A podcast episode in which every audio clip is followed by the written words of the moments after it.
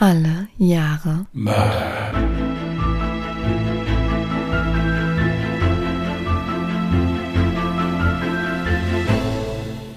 Herzlich willkommen zu Alle Jahre Mörder, der True Crime Podcast mit Christian, hallo. Und Jasmin. Hi. ja, da wären wir wieder, ja. Wir haben jetzt eben zehn Minuten darüber geredet, ob wir Themen haben, die wir euch vorher wirklich zum Besten geben könnten. Es war recht übersichtlich, Hm. die Auswahl, aber wir haben was gefunden. Deswegen würde Jasmin vielleicht dann jetzt beginnen. Also ich kann ganz stolz verkunden, dass ich nächste Woche vielleicht, aber auch nur vielleicht endlich meinen neuen Internetanschluss bekomme, nachdem bei der lieben Telekom irgendwie alles schiefgegangen ist, was noch hätte schiefgehen können.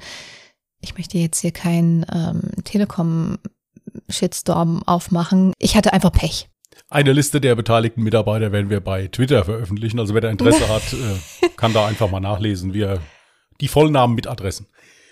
Ihr wollt nicht wissen, wie viel Zeit ich die letzten Tage ständig mit dieser blöden Hotline verschwendet habe. Aber ich glaube, ich bin jetzt endlich auf den Nenner gekommen und am nächsten Mittwoch habe ich jetzt einen Termin. Mal gucken, ob es dann funktioniert oder ob dann nochmal ein Techniker-Trupp anrücken muss, um hier die komplette Verkabelung neu zu machen. Das wird auch nochmal lustig. Naja, drückt mir mal alle die Daumen. Wenn wir Glück haben, habe ich am Mittwoch endlich dann eine stabile Leitung. Wir drücken ganz rapide. Wie gesagt, ich habe das ja immer so am Rande mitbekommen.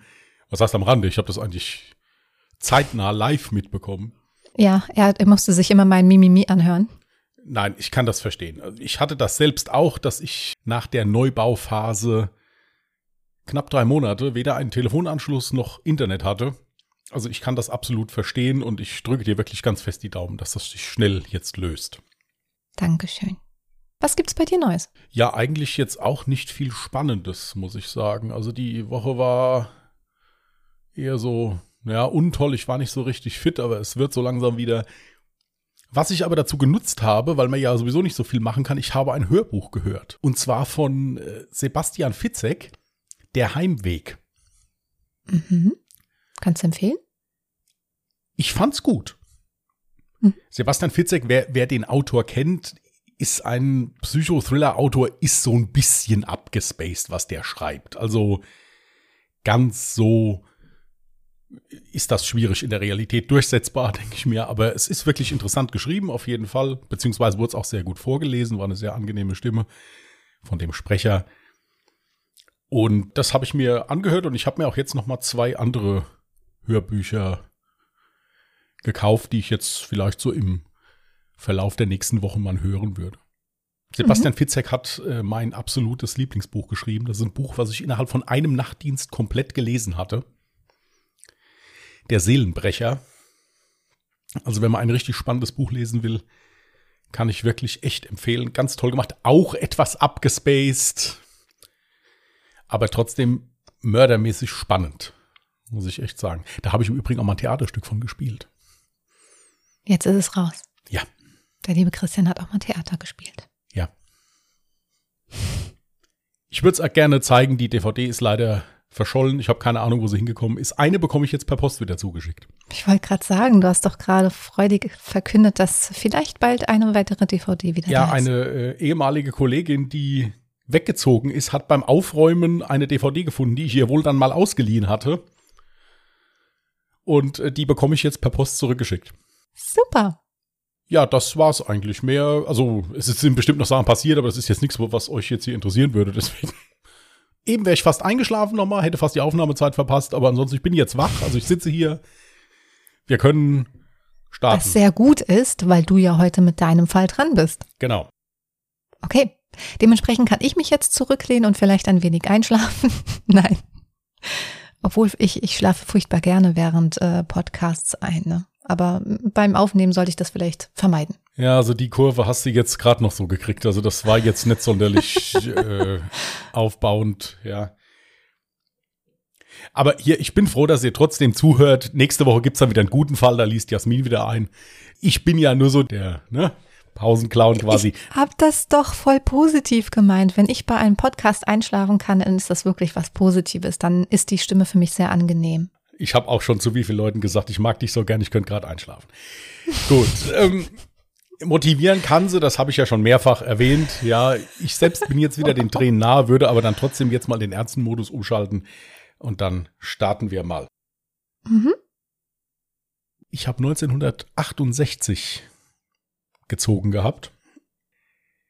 Und ich lese euch jetzt vor, oder vielmehr trage euch vor, den Mordfall Dr. Boll.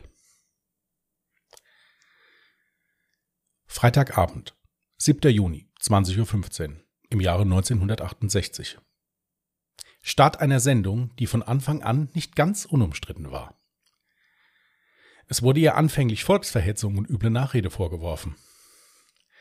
Und es wurde gesagt, dass solche Formate im TV das Schnüffeln der Bevölkerung beim vielleicht sogar unbeliebten Nachbarn begünstigen würde. Die Rede ist natürlich von Aktenzeichen XY ungelöst. Der ersten True Crime Fernsehsendung im deutschen Fernsehen. Hier sollten mit Hilfe vom Publikum Hinweise zu noch ungeklärten Verbrechen gesammelt werden. Eine Idee, die bis dahin einzigartig in der deutschen Fernsehgeschichte war. Warum erzähle ich euch das alles? Ganz einfach. Der Fall, den ich heute behandle, ist der erste Fall, der mit Hilfe von Aktenzeichen XY ungelöst vollständig aufgeklärt werden konnte. Mittwoch, 20. März 1968. Endlich Feierabend, denkt sich der erfolgreiche und einflussreiche Verleger Dr. Bernhard Boll. Um den Abend ausklingen zu lassen, machte er sich nach getaner Arbeit auf den Weg zu seinem Wochenendhaus. Dieses liegt in einem ruhigen Waldgebiet in der Nähe von Wuppertal. Er möchte den Nachmittag nutzen, um sich ungestört auf eine Besprechung vorzubereiten. Diese ist für den späteren Abend noch angesetzt und ließ sich leider nicht verschieben. Die Ruhe und Erholung tat dem 55-jährigen Inhaber des Boll Verlages immer sehr gut. Vor allem konnte er in der Ruhe des Waldes seinen Gedanken vor schweren Entscheidungen ungestört freien Lauf lassen. Was er allerdings nicht ahnte ist, er wird an diesem Abend nicht der Einzige sein, der sich in diesem Haus befindet. Schon einige Zeit vor Bolls Eintreffen macht sich ein Einbrecher in dem Haus zu schaffen. Er verschafft sich Tute durch ein Fenster, in dem er den Rollladen hochschob, und zieht sich in aller Ruhe im Haus um. Hast scheint er keine zu haben. Denn als erstes begibt er sich in die Küche und isst etwas von dem dort gelagerten Vorräten. Von außen sind keine Einbruchsspuren zu erkennen. Und selbst wenn doch, Dr. Boll hätte es wohl in der Dämmerung nicht bemerkt. Gegen 16.30 Uhr trifft Boll mit seinem Auto am Wochenendhaus ein und fährt wie immer nach dem Öffnen des Tores auf das Grundstück. Durch den Krach wird der Einbrecher auf ihn aufmerksam und beendet hastig sein heimliches Mahl. Anstatt jetzt die Flucht zu ergreifen, fasst er den Beschluss, den Hausbesitzer zu attackieren. Hierfür sucht er hektisch im Haus nach entsprechenden Hilfsmitteln. Seine Wahl fällt auf eine Axt, die sich an der Wand des Waldhauses befindet. Mit ihr bewaffnet versteckt sich der Einbrecher hinter der Tür und lauert auf sein ahnungsloses Opfer. Dieses lässt allerdings einen Moment auf sich warten. Denn das Aufschließen des Hauses nimmt eine kurze Zeit in Anspruch, da die Eingangstür zum Schutz vor Einbrechern mit zwei Schlössern gesichert ist. Wo bleibt bloß Papa? Er ist doch sonst immer überpünktlich. So oder so ähnlich wird sich der Sohn von Dr. Boll gefragt haben, als sein Vater nicht zu der vereinbarten Besprechung am Abend erschienen war. Und da so etwas in keinster Weise zu dem pflichtbewussten und zuverlässigen Familienpatriarchen passt, setzt sich sein Sohn Bernhard Boll Junior in seinen Wagen und macht sich auf den Weg in das Wochenendhaus, um nach seinem Vater zu sehen. Gegen 19.30 Uhr kommt er an dem Waldhaus an und was er dort vorfindet, schockiert ihn. Das Haus ist verschlossen und steht lichterloh in Flammen. Bernhard schließt die Tür auf und ruft panisch nach seinem Vater. Allerdings ist die Rauchentwicklung schon so stark, dass er schnell merkt, ohne die Feuerwehr ist hier nichts zu machen. Hektisch rennt er zurück zu seinem Wagen und fährt in eine nahegelegene Gaststätte, um Polizei und vor allem die Feuerwehr zu alarmieren. Nachdem dies getan ist, macht er sich gemeinsam mit dem Gastwirt, der sofort seine Hilfe angeboten hat, auf den Weg zum Waldhaus. Mit Äxten versuchen die beiden Männer sich von außen zu dem mittlerweile stark brennenden Haus Zutritt zu verschaffen. Was beide Männer leider nicht bedacht hatten, war, dass sie durch diese Aktion dem Brand im Inneren nur noch mehr Sauerstoff zuführen und sich das Flammeninferno dadurch noch verschlimmerte. Aber die Feuerwehr ist schnell vor Ort und wird auch schnell Herr über die Flammen. Das Haus wird sofort von zwei Feuerwehrmännern abgesucht. Doch von Dr. Boll fehlt jede Spur. Die Polizei beginnt sich auf dem Grundstück umzusehen. Dies wird immer wieder erschwert, da das Szenario mittlerweile einige Schaulustige angelockt hat. Und eben einer dieser Schaulustigen macht die Polizei mit den Worten Hey, komm mal, hier liegt einer, auf die Leiche des Verlegers aufmerksam. Diese liegt ein kleines Stück abseits des Hauses. Für die Polizisten ist mit einem Blick klar, hier kommt jede Hilfe zu spät. Dr. Boll wurde mit mehreren Axthieben auf den Hinterkopf grausam erschlagen. Der Täter raubte ihm die Armbanduhr und plünderte seine Brieftasche. Die Polizei wartet den Anbruch des Tages ab und beginnt dann das Grundstück sowie das Areal darum gründlich zu untersuchen. Sie finden im Bereich um das Haus diverse Gegenstände. Diese konnten alle dem Inventar des Wochenendhauses zugeordnet werden. Alle bis auf einen. Im Gestrüpp finden die Beamten einen mit Blut befleckten Anzug. Sie sind sich relativ sicher, dass dieser vom Täter stammen muss. Er muss ihn vermutlich während der Tat getragen haben und aufgrund der Blutflecke später weggeworfen haben. Danach wie immer die alles entscheidende Frage. Wer hat was gesehen und wie könnte der Täter ausgesehen haben? Eine Recherche über das Opfer ergibt schnell. Dr. Boll hatte keine Feinde. Er war ein freundlicher und angesehener Mann. Auch Verbindungen zu Kriminellen oder ähnliches waren nicht zu erkennen. Die Polizei ist sich sicher. Es handelte sich hierbei um einen Raubmord, der in diesem Ausmaß nicht geplant war. Schon kurz nachdem der Fall öffentlich wurde, meldete sich ein Taxifahrer bei den Ermittlern. Er sei am Tattag gegen 19.30 Uhr von einem ihm fremden und ungepflegt wirkenden Mann hektisch angesprochen worden. Der Mann wollte ein Taxi nach Düsseldorf. Da das Taxi aber schon vorreserviert war, forderte der Taxifahrer per Funk einen Kollegen an. Der Kollege des Taxifahrers war schnell ermittelt und konnte sofort von der Polizei verhört werden. Er nahm den ungeduldigen Fahrgast kurze Zeit später am besagten Punkt auf. Auf der Fahrt nach Düsseldorf kreuzten sie den Weg aller Einsatzfahrzeuge, die auf dem Weg zu dem brennenden Haus von Dr. Boll waren. Während der Fahrt weist der Unbekannte den Taxifahrer an, ihn zum Düsseldorfer Hauptbahnhof zu bringen. Auf der Fahrt sprach er so gut wie nichts. Aber dem Taxifahrer fiel auf, dass er hektisch eine Zigarette nach der anderen rauchte. Zigaretten ohne Filter. Marke Reval. Und noch etwas fiel dem aufmerksamen Taxifahrer auf. Der Fahrgast hatte eine Verletzung an der rechten Hand. Diese war mehr als notdürftig mit zwei Mullbinden zugewickelt. Die Binden sind schon leicht durchgeblutet. Gegen 20.30 Uhr ist das Taxi am Hauptbahnhof Düsseldorf angekommen. Der Fahrgast gibt ein kleines Trinkgeld und verschwindet ohne weitere Worte aus dem Taxi. Mit Hilfe der Zeugenaussagen des Taxifahrers wird ein Phantombild des Verdächtigen angefertigt. Da von dem Täter jede Spur fehlt und die Polizei dringend Hinweise benötigt, wird die neu ausgestrahlte Sendung Aktenzeichen XY ungelöst als Hilfe genommen. Hier wird von Moderator Eberhard Zimmermann das am Tatort gefundene Jackett mit dem Etikett der Firma Marke Barnasch in Düsseldorf gezeigt. Das Geschäft gibt es allerdings nicht mehr. Und es war bekannt dafür, Maßanzüge herzustellen. Auch wird in der Sendung gezeigt, dass die Ärmel des Jacketts umgenäht und erweitert wurden. Ebenso wird die gestohlene Uhr, eine Sertina Automatik in Gold, sowie deren Seriennummer dem Publikum mitgeteilt. Auch wies der zuständige Staatsanwalt in der Sendung darauf hin, dass der Ermordete in seiner Brieftasche einen 1000-Markschein bei sich trug. Dieser sei ebenfalls geraubt worden. Auch wird den Zuschauern berichtet, dass für sachdienliche Hinweise, die zur Ergreifung des Täters führen, eine Belohnung von 16.000 Mark ausgesetzt ist. Dieses Geld setzt der Sohn des Verlegers fest. Denn nach dem Tod seines Vaters begann für die Familie ein Martyrium. Sie wurden mit Drohanrufen von Trittbrettfahrern belästigt. Und immer wieder wurde versucht, Schutzgeld zu erpressen, damit dem Sohn nicht das gleiche Schicksal bevorstünde wie seinem Vater. Am Abend der Ausstrahlung sitzt Rentner Gustav Salje gemütlich zu Hause auf der Couch. Er schaut die Sendung Aktenzeichen XY gerade an. Das ist allerdings nicht ganz so einfach, da sein Kanarienvogel im Käfig hinter ihm noch lange nicht an Nachtruhe denkt und ein fröhliches Pfeifkonzert von sich gibt.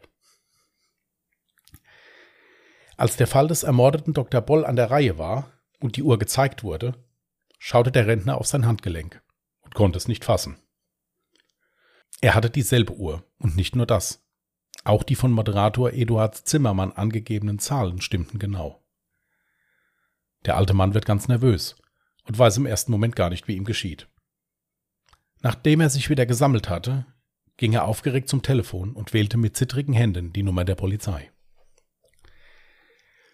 Es klingelte, aber da sein Vögelchen weiterhin so laut war, war auch nach dreimaligen Versuchen ein Telefonat mit den Polizisten nicht möglich.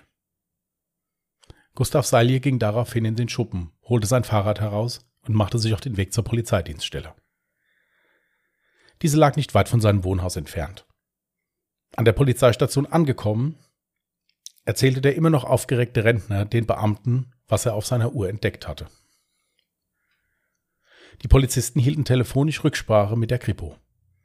Diese ist wenig begeistert von dem Anruf es haben sich nämlich innerhalb kürzester Zeit nach der Sendung acht Personen gemeldet, die sich im Besitz der gesuchten Uhr glaubten. Das war aber leider nicht der Fall, und außer viel Arbeit und Aufregung sprang für die Kripo nicht viel dabei heraus. Der Polizist am Telefon beharrte aber darauf, dass es sich in diesem Fall wirklich um die gesuchte Uhr handeln könnte. Vom Kripo-Beamten erfährt er, dass die gesuchte Uhr auf der Innenseite einen Reparaturaufkleber mit einem Zahlencode sowie den Initialen des Uhrmachers habe. Nun wollten es die Polizisten wissen und klingelten den ortsansässigen Uhrmacher aus dem Bett. Dieser ist bereit zu helfen und nimmt die Uhr auseinander. Und tatsächlich. Der gesuchte Aufkleber befindet sich innerhalb des Gehäuses. Als Rentner und Uhrenbesitzer Gustav Salje dies hört, bricht er fast weinend zusammen. Er kennt den mutmaßlichen Täter nämlich nur zu gut. Er hat ihm die Uhr zum Geburtstag geschenkt. Sofort gibt er den Beamten die Adresse des Verdächtigen und fährt zur Identifizierung auch gleich mit. An der Wohnung des mutmaßlichen Mörders angekommen, trifft die Polizei ihn erstmal nicht an. Bei einer Durchsuchung der Wohnung findet die Kripo noch weitere Anzugsjacken mit eben den umgenähten Ärmeln, wie sie auch bei der am Tatort gefundenen Jacke waren. Eine Zeit dauerte es, bis die Polizisten hören, dass der Verdächtige seine Wohnung betritt. Er ist stark alkoholisiert und wird schwankend von den Beamten festgenommen. Nachdem sie ihn in Handschellen gelegt hatten und er vor dem Abführen einen Blick auf Gustav Salje wirft, sagt er verächtlich zu ihm, das hast du ja toll hingekriegt, Vater. Der Sohn von Gustav Salje gestand den Mord an Dr. Bernhard Boll nach einem Verhör bei der Polizei. Er gab an, diesen nicht geplant zu haben. Dennoch kam das Gericht zu dem Beschluss, dass er den Verleger aus reiner Habgier erschlagen habe. Der 40-jährige Sohn, dessen Name in der Presse nicht genannt wurde, wurde zu einer lebenslangen Haftstrafe verurteilt. Es wurde entschieden, zum Schutz der Privatsphäre des Vaters die Lösung des Falles erst nach dessen Tod zu veröffentlichen. Das ist auch mal wieder ein sehr krasser Fall.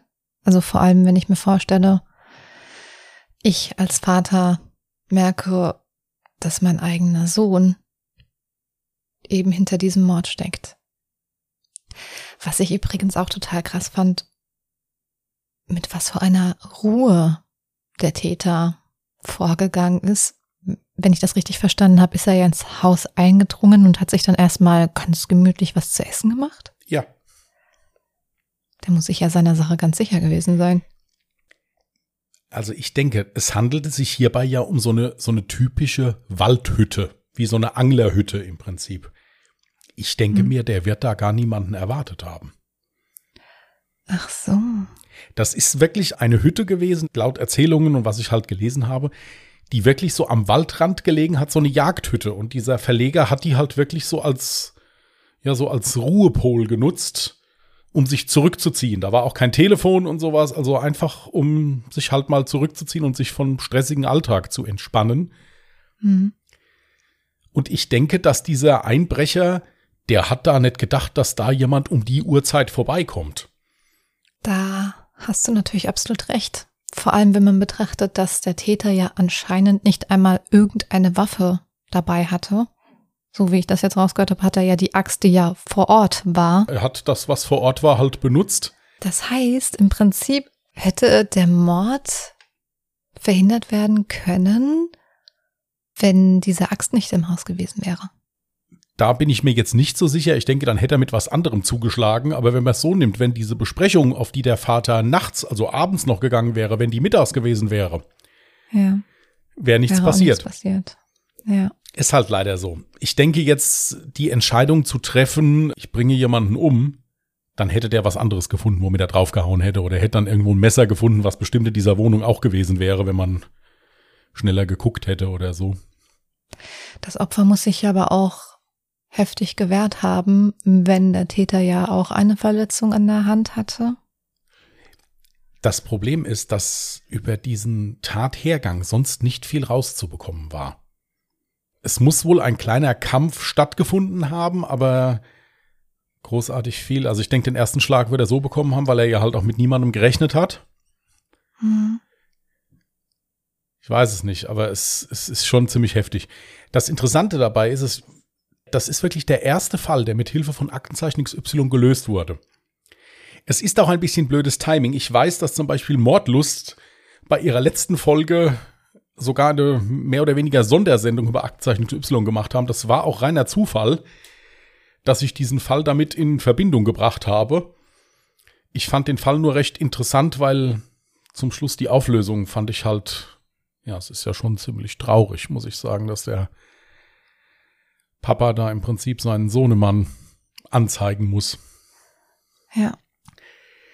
Das Interessante ist, was ich noch so als Zwischeninfo geben kann, die größte Angst dieses Vaters war wirklich, dass der Sohn nochmal jemand umbringt. Das hat er auch ständig bei der Polizei gesagt. Hoffentlich bringt der jetzt nicht noch jemand um. Als der Sohn dann nicht zu Hause war, auch und sowas. Also die größte Angst von dem Vater war wirklich, hoffentlich ist jetzt nicht noch jemand zu Tode gekommen. Ja, aber das heißt, dass der Vater ihn wohl auch so eingeschätzt hat, dass er zu seiner Tat in der Lage wäre. Ja, ja. Es ist so gewesen, also ich habe die Originalsendung von 1968 gesehen. Es ist ja bei Aktenzeichen XY so, du kriegst ja eigentlich nur das gezeigt bis zu dem Zeitpunkt, wo die Polizei halt eben Hinweise sucht. Mhm. Es gab aber mal eine Jubiläumssendung von Aktenzeichen XY. Und da haben die dann einige Fälle, das waren die Fälle, die dem Eduard Zimmermann so am meisten im Gedächtnis geblieben sind, auch noch mal den Ausgang davon gedreht. Mhm. Und das war hier bei diesem Fall, wie gesagt, auch so. Deswegen konnte ich das halt dann entsprechend noch mal nachbearbeiten.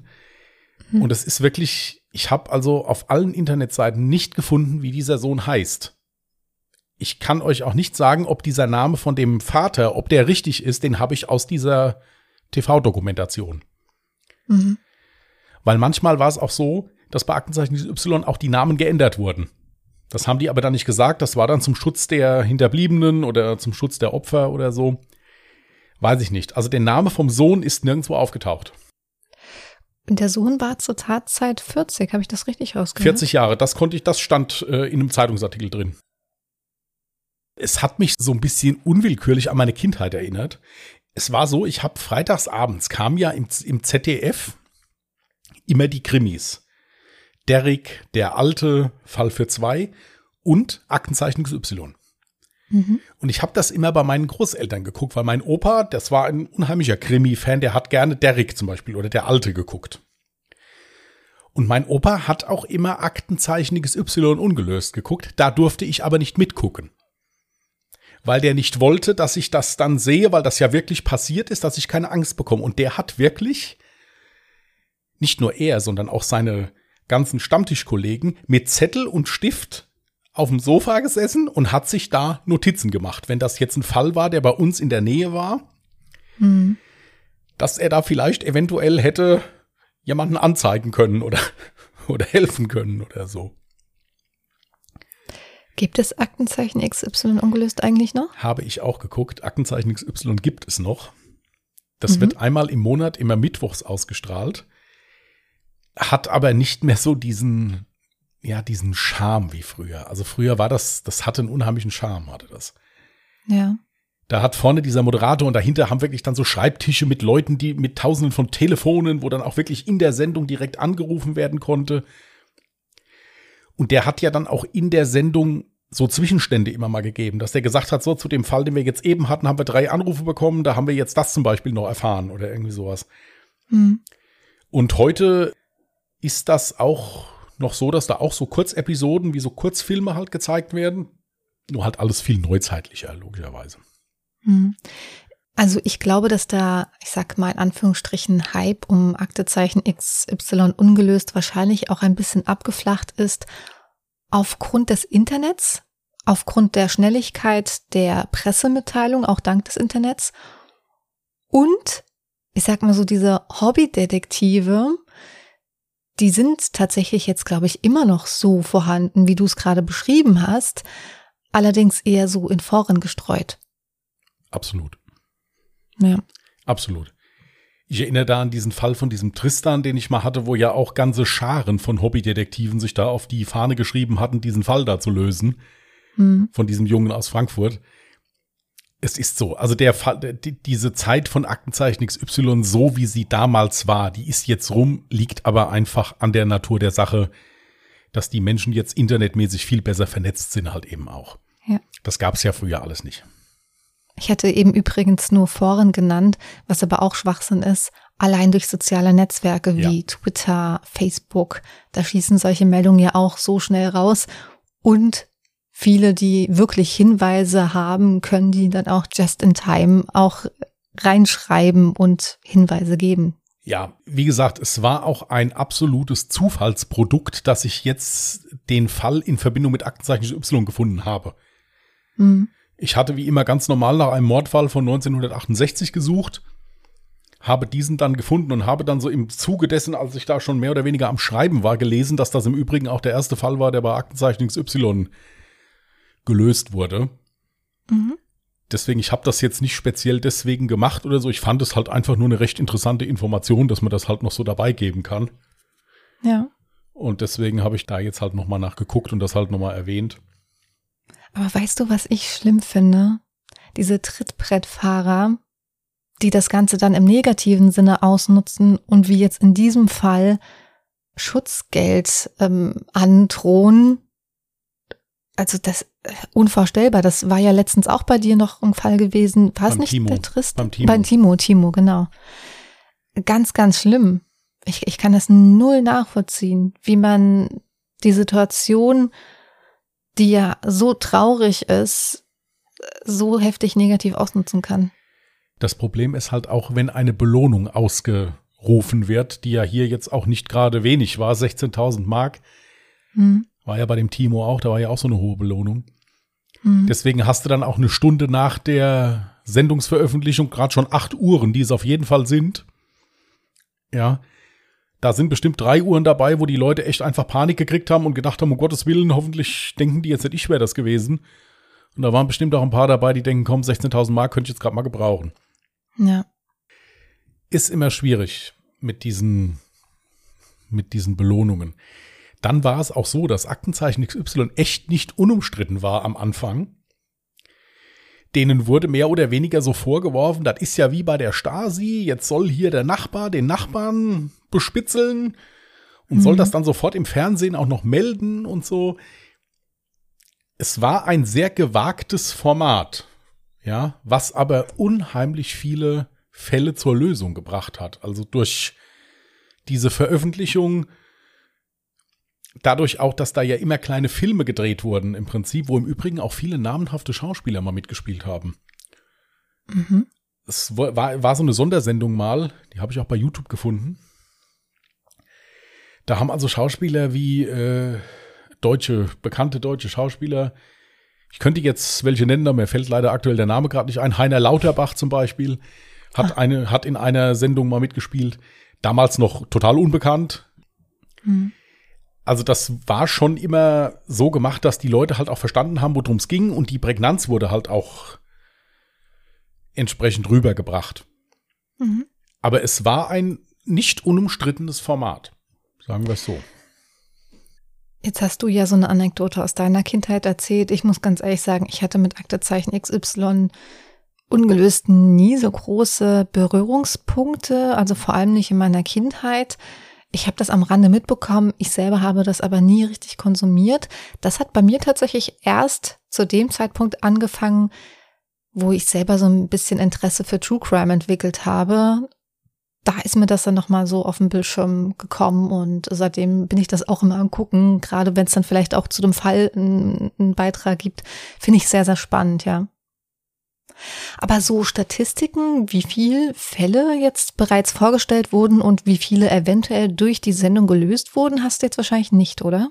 Ich habe das nachgeguckt, weil ich dachte, dass diese Frage kommt. also, auf der ZDF-Seite steht die Statistik. Ich, ich lese kurz vor. Fast jeder dritte XY-Fall ist ein Mordfall. Insgesamt wurden bis zum jetzigen Zeitpunkt, das ist Stand Ende 2020, 1563 Tötungsdelikte in der Sendung behandelt. Aufgeklärt werden konnten 652. Von 1375 Raubüberfällen wurden 423 gelöst. Einbrüche sind 271 vorgetragen worden und 105 konnten gelöst werden. Dann gab es nochmal separat zu Personenfahndungen, Statistiken und so. Also es ist schon eine nicht geringe Menge von Fällen, die damit gelöst werden konnten. Ich wollte auch gerade sagen, äh, im ersten Moment hört sich das jetzt vielleicht nicht viel an, aber es ist doch viel mehr, als ich erwartet hätte. Ja, und es ist halt auch die, eine der ersten Sendungen gewesen, die ist ja international gewesen. Die wurde in der Schweiz und in Österreich ausgestrahlt. Mhm. Und dieses Format von XY wurde kopiert. Also in die USA, England und so weiter. Also dieses Format. Das heißt, wir Deutschen waren quasi die Vorreiter für dieses Format? So wie der Eduard Zimmermann, der Erfinder von XY, das gesagt hat, ja. Und es gab auch wie viele Fälle, die ja wirklich dann über die Landesgrenzen hinaus auch noch weiter verfolgt wurden, also mit Interpol zusammen und so. Also das war schon ein Format, als das so in der richtigen Blüte seiner Zeit war, so 80er, 90er Jahre, was wirklich schon aussagekräftig war. Also wenn die mit einem Fall nicht weiterkamen und haben den an XY rangetragen, da haben sich die Ermittler und die Staatsanwälte schon von versprochen, dass sich dann da was tut. Mhm. Und es war in relativ vielen Fällen noch der Fall. Dass sie zumindest also noch mal ein paar Hinweise bekommen haben und dann gegebenenfalls weitermachen konnten. Ich meine, der beste Beispiel ist ja Lolita Brieger. Guck mal, das ging ja über 20 Jahre. Ja. Und es war auch Aktenzeichen XY, wo der Mensch sich dann da gemeldet hat, der das schon 10, 12 Jahre mit sich rumgetragen hat, diese Erkenntnis. Mhm. Ist ein wirklich tolles Format. Seinerzeit war das bahnbrechend. Ist jetzt durch das Internet, denke ich mir, etwas unzulänglicher geworden, sagen wir es so. Ja. Also falls das vorhin falsch rübergekommen ist, weil ich sagte, das hört sich jetzt gar nicht nach vielen Fällen an. Ich bin der Meinung, das Format hat sich schon gelohnt, wenn auch nur ein Fall dadurch aufgeklärt werden konnte. Das auf jeden Fall. Es ist sehr erfolgreich gewesen in dem, was es getan hat oder noch tut auch.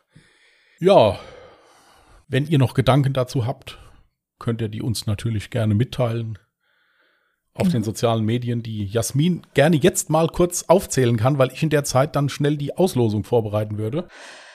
Ihr findet uns auf Instagram unter allejahremörder mit OE geschrieben. Auf Twitter findet ihr uns unter allejahremorde oder aber ihr könnt uns auch gerne eine E-Mail zukommen lassen unter contact allejahremörder.de, auch mit OE geschrieben. Und jetzt losen wir. Ja, ich bin soweit, ja. 1997. Wir schreiben das auf.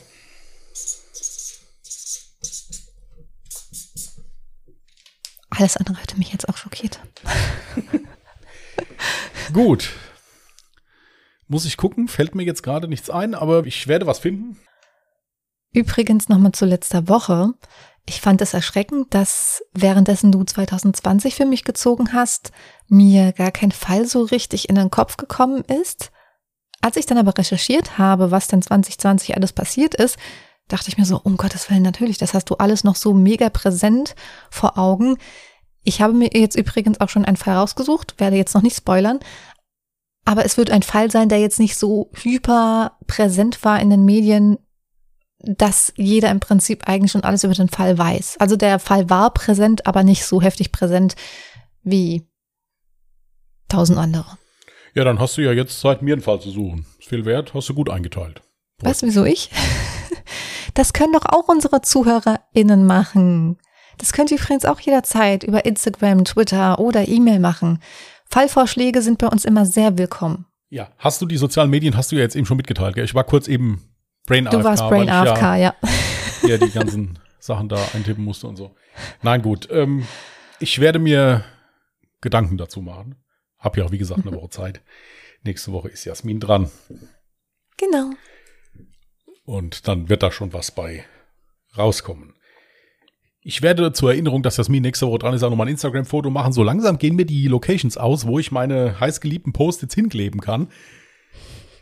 Aber ich habe noch eine Idee, habe ich noch. Dann muss ich mal gucken. Ich denke, dann werde ich das Haus verlassen müssen dafür. Um irgendwo das hinzuhängen, dann muss ich, muss ich gucken. Also die Fotos sind wirklich sehenswert. Man müsste ja davon ausgehen, naja, was soll da schon bei rauskommen, wenn da nur eine Jahreszahl draufsteht. Aber du machst das ganz hervorragend. Die Fotos Diese sind heutige wirklich Sendung sehr ist schön. gespickt mit Tiefschlägen. Merkt ihr das Was? eigentlich? Nein, nein, nein, nein, nein. Ich sagte doch, wenn da nur eine Jahreszahl draufsteht, müsste man ja davon ausgehen, dass es langweilig ist. Aber du machst das Foto zu einem, zu einem Kunstwerk. Ja, Das war war jetzt ein mega dick aufgetragen. Also das, Kompliment. ist, ja, das war jetzt schon ein bisschen dick Nee, also ernsthaft, die Fotos sind schon richtig cool. Nein, es macht auch Spaß, wobei ich wirklich sagen muss, dass mir mittlerweile so ein bisschen die Ideen ausgehen. Aber ich äh, werde noch was finden. Also irgendwo hänge ich es noch dran. Äh, wenn nicht, fahre ich mal in den Wald oder sonst irgendwas. Also ich werde irgendwas natürlich innerhalb der Zeiten, wo man raus darf. Ich werde, äh, werde noch was finden für 2020. Das habe ich noch hier liegen. Und für 97 auch noch dann. Gut, ihr Lieben. Dann würde ich sagen, das war's schon wieder für heute. Dann würden wir euch jetzt in eine hoffentlich ruhige Woche entlassen. Drückt mal alle Jasmin die Daumen, dass das mit dem Internetanschluss funktioniert und wir nächste Woche dann schon wieder bei hervorragendsten Internetbedingungen hier aufnehmen würden. Wir haben uns eben auch kurzzeitig mal verloren. Wir haben uns mehrfach verloren übrigens. mehrfach verloren, ja. Ja. Ich habe hab nichts gesagt, wenn du weg warst. Einmal habe ich es gemerkt, weil die anderen Male war ich am Lesen. Ja. Aber äh, wir hoffen, dass das besser wird dann. Gut, Danke.